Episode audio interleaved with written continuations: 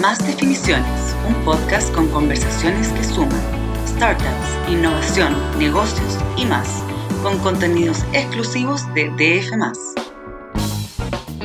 Hola, ¿cómo están? Sean muy bienvenidos y bienvenidas a un nuevo episodio de Más Definiciones, el podcast de DF, donde ahondamos en historias de negocios e innovación.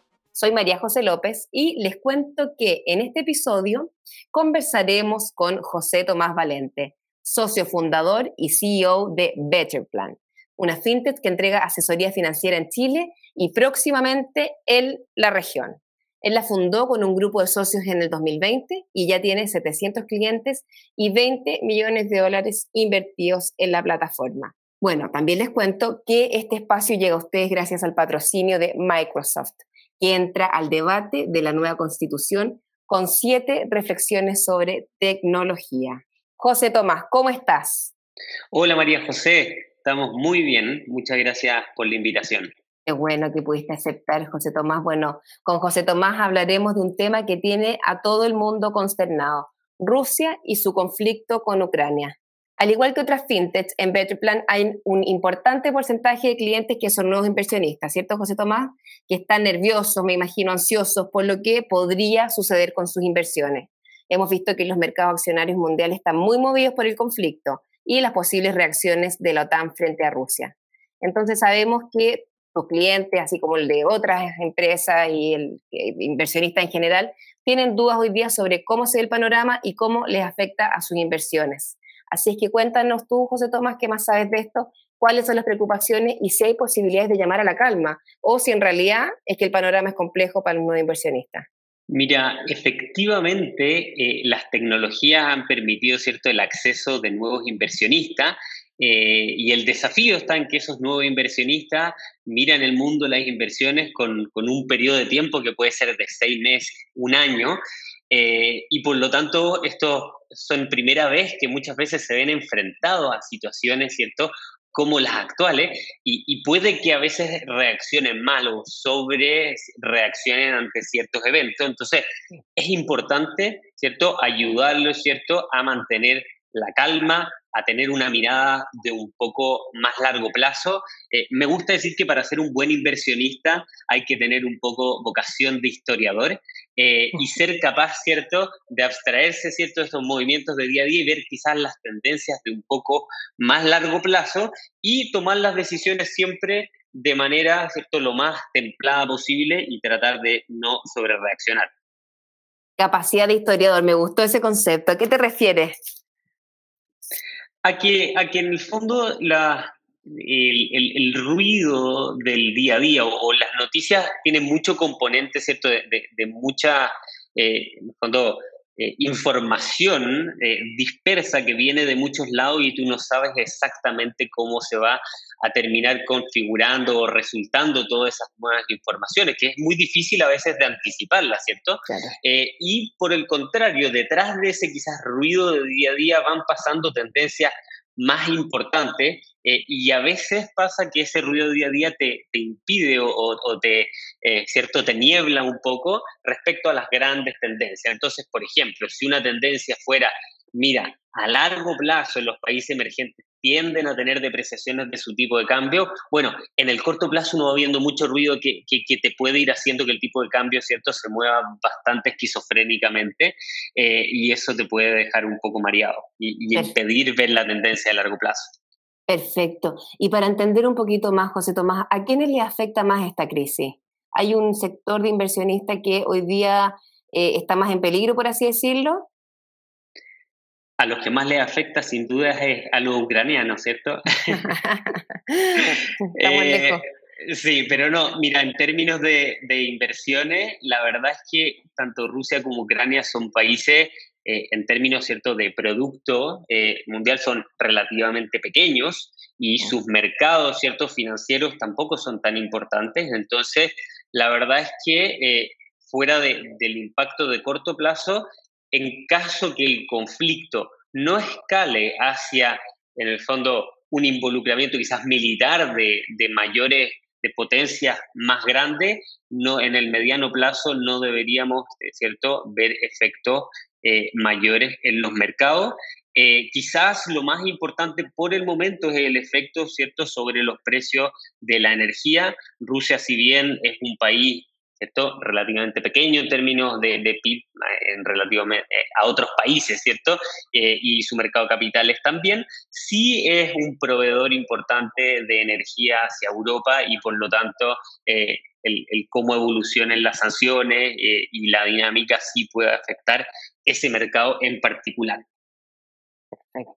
Bueno, para los que nos están escuchando, recordamos que estamos conversando sobre el conflicto entre Rusia y Ucrania y el efecto en las inversiones con José Tomás Valente, socio de la FinTech Better Plan. Bueno, y recuerde que este episodio de Más Definiciones es patrocinado por Microsoft, que entra al debate de la nueva constitución con siete reflexiones sobre tecnología.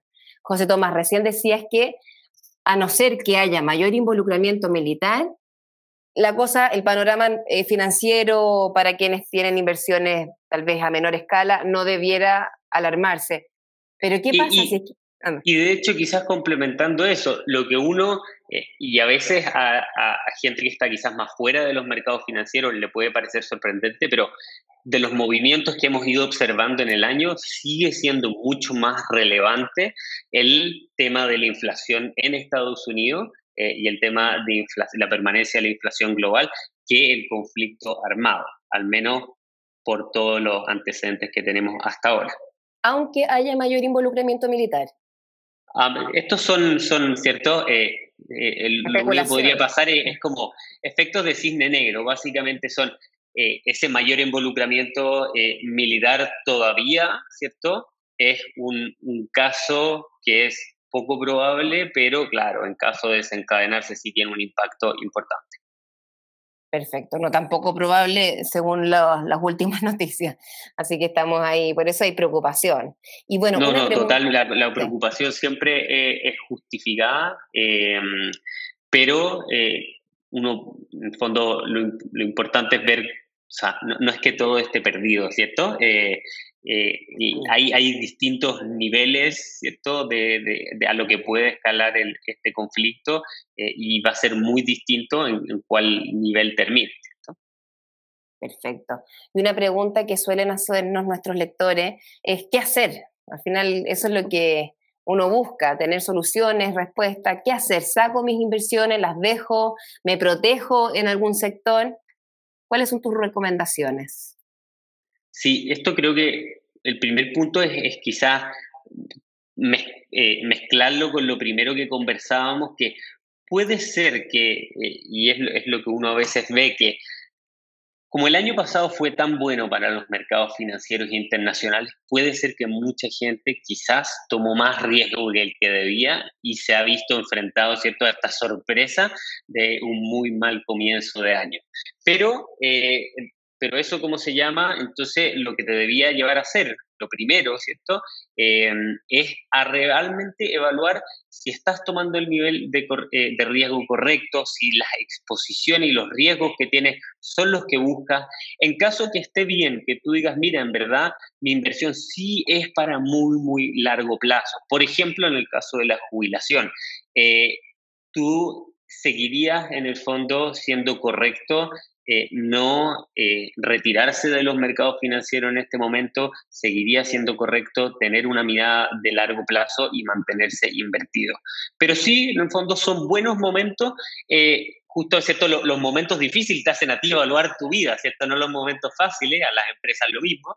y por lo tanto, este momento difícil es el que te debería llevar a pensar, mira, tengo las decisiones correctas, tengo los portafolios con los niveles de riesgo correctos, soy capaz de mantener esta, ¿cierto? estas volatilidades o resulta que ante un evento de este tipo me va a entrar el pánico y me voy a retirar.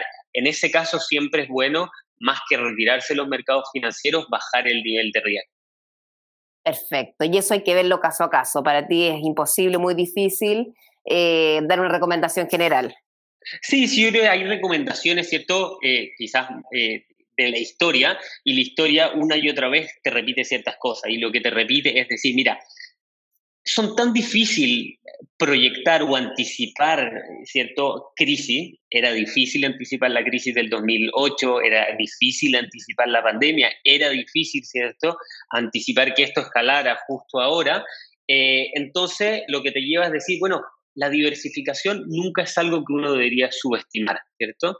La diversificación y por lo tanto el decir, dado que no sé exactamente cómo va a escalar este conflicto, dado que no sé exactamente cuál va a ser el próximo desafío mundial, cuál va a ser el sector con éxito, entonces es importante no perder de vista que tu inversión tiene que estar diversificada, no dejarse llevar por moda de ciertos sectores, eh, ciertas empresas que les puede haber ido justo muy bien, ¿cierto? Por ejemplo, el año pasado, y que resulta, vemos este principio de año, eh, que tienen comportamientos desastrosos. Creo que en este caso es lo mismo. Uno quizás acá es distinto y gente que se puede haber entusiasmado con ciertas zonas geográficas y resulta que después eh, termina teniendo eh, pérdidas importantes porque estaba muy concentrado, por ejemplo, no sé, en países emergentes que se ven más afectados por este conflicto.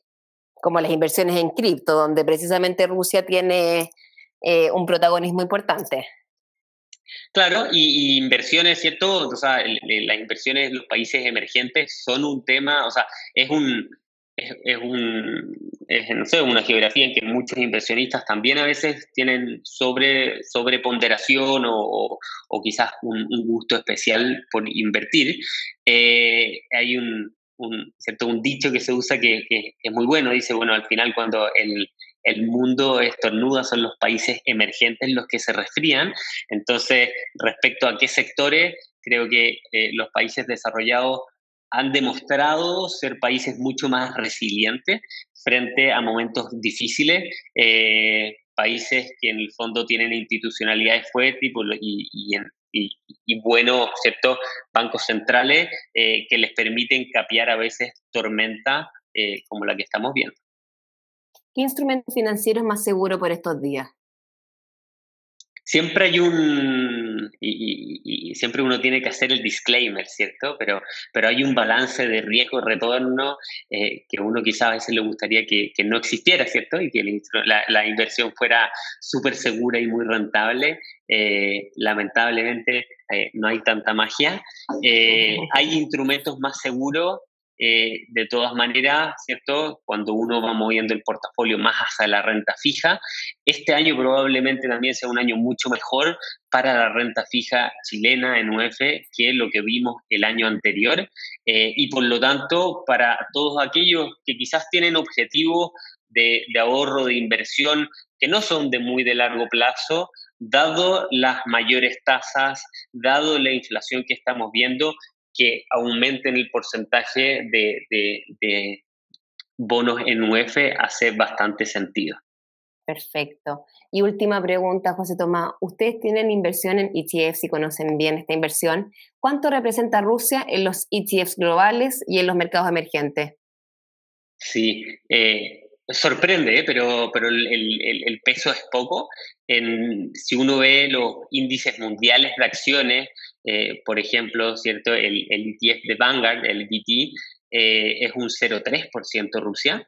Eh, y si uno se va a ETF de mercados emergentes, por ejemplo, IEM de BlackRock, es un 2,7, 3% en Rusia. Entonces, incluso en los países emergentes, el peso no es mucho. Eh, acá lo que preocupan, ¿cierto?, son los efectos contagio. Eh, yo creo que justamente como con este espíritu más historiador, yo creo que la gente que lleva décadas en el mercado financiero, eh, su peor pesadilla es que Rusia desencadene algo como la crisis asiática. Estas son causas súper distintas, ¿cierto? Em, pero, pero sí en el fondo lo que preocupan son los efectos contagio como te decía al principio, el, tamaño del mercado y del PIB de Rusia no es eh, ¿cierto? relevante, es más importante ¿cierto? cómo esto puede escalar hacia el, involucramiento de países que tienen en el fondo mercados más importantes y eh, los efectos contagios que esto pueda llegar a tener. Pero el peso de Rusia no es mucho. ¿Cuánto se involucra Estados Unidos, por ejemplo? Por ejemplo, Vamos a ver, eh, yo creo que está, ¿cierto? Esta son información que cambia momento a momento, así que también no es bueno comprometerse que uno sabe exactamente qué va a pasar los próximos días. Esperemos, ¿cierto? Que, que, ojalá eh, no, no escale exponencialmente, em, porque al final, esto nosotros estamos hablando de inversiones, pero obviamente hay vidas, hay, hay gente pasándolo muy mal y, y eso es la principal preocupación, ¿cierto? De todas maneras. Y eh, Better Plan nace el 2020, sabe de crisis, por lo tanto, porque nace durante una importante crisis. ¿Es esta, se podría decir, que la segunda gran crisis que le toca conocer, eh, vivir a Better Plan, o, es muy distinta y, no se puede comparar tus llamados a la calma? Yo creo que acá, ¿cierto? La historia eh, como dice, eh, no, no se repite exactamente igual, ¿cierto? Pero rima. Eh, no todas las, las, crisis, todos tienen sus particularidades.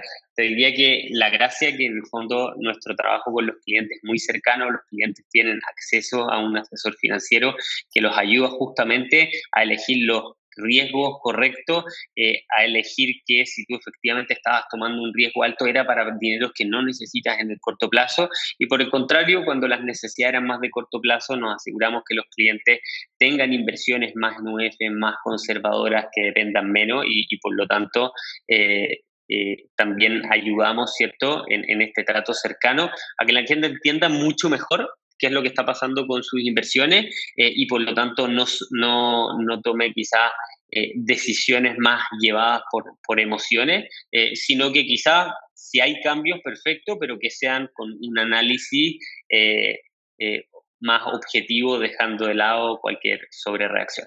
Perfecto, muchas gracias José Tomás por tu clara explicación sobre este panorama financiero internacional y gracias a todos los que nos escuchan también. Que tengan una excelente jornada y recuerden que este podcast fue patrocinado por Microsoft, que entra al debate de la nueva constitución con siete reflexiones sobre tecnología. Que estén todos muy bien y hasta nuestro próximo capítulo de DF más definiciones.